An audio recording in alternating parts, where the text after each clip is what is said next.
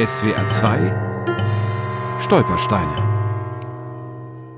Lotharstraße 11, Mainz-Altstadt. Hier wohnte und arbeitete Herbert Mannheimer, Jahrgang 1901.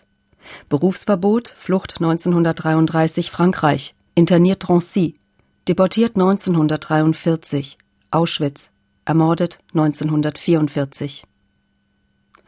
Herbert Mannheimer war Rechtsanwalt. Gemeinsam mit seinem Vater betrieb er in der Lotharstraße eine Kanzlei. Weil er seit 1927 massiv gegen die NSDAP vorgegangen war, wurde er, zumal er Jude war, schnell zum Feind für die Nazis. Unmittelbar nach der Machtergreifung Hitlers am 30. Januar 1933 wurde er von der SS verfolgt. Im April entzog man ihm seine Zulassung als Anwalt.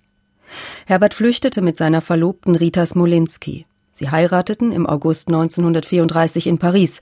Ein Jahr später wurde dort die Tochter Yvonne geboren. Yvonne Mannheimer-Lorbeer lebt heute in New York. Vom Schicksal ihres Vaters in Frankreich hat sie erst vor neun Jahren erfahren, durch Elise Bivac, die einen geheimnisvollen Koffer bekommen hatte. Das ist die, die größte Geschichte von unserer Freundschaft, äh, Yvonne und ich. Ich habe ein kleines Haus im Zentrum Frankreich gekauft, in einem sehr, sehr kleinen Dorf. Und dort war ein Haus für äh, jüdische Kinder. So in diesem Gebiet sind viele Judenfamilien geflüchtet nach 39. Der Bürgermeister sprach Elise Bivac an, weil er wusste, dass sie die deutsche Sprache beherrschte. Er hat mir gesagt, diesen kleinen Koffer habe ich seit 60 Jahren und was soll ich damit machen? Und ich habe gesagt, es ist eine Pflicht, diese kleine Koffer zu öffnen, um zu sehen, was gibt's. Und dann habe ich gesagt, ich werde die Familie finden. Elise Bivac öffnete den Koffer, der Herbert Mannheimer gehört hatte. Sie fand Zeitungsausschnitte, Skizzen und Kopien von Briefen.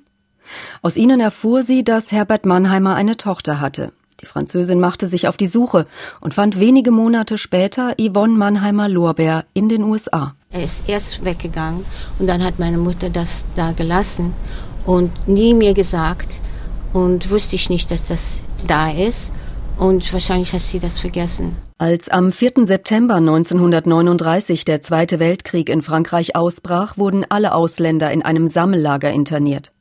Weil Herbert Mannheimer deutscher Staatsbürger war, galt er für die Franzosen als Feind. 1940 gelang ihm die Flucht aus dem Lager.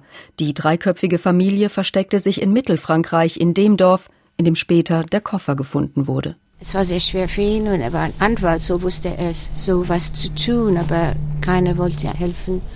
Und dann ist er zu einem Lager gegangen für Ausländer und ich habe ihn nie mehr gesehen.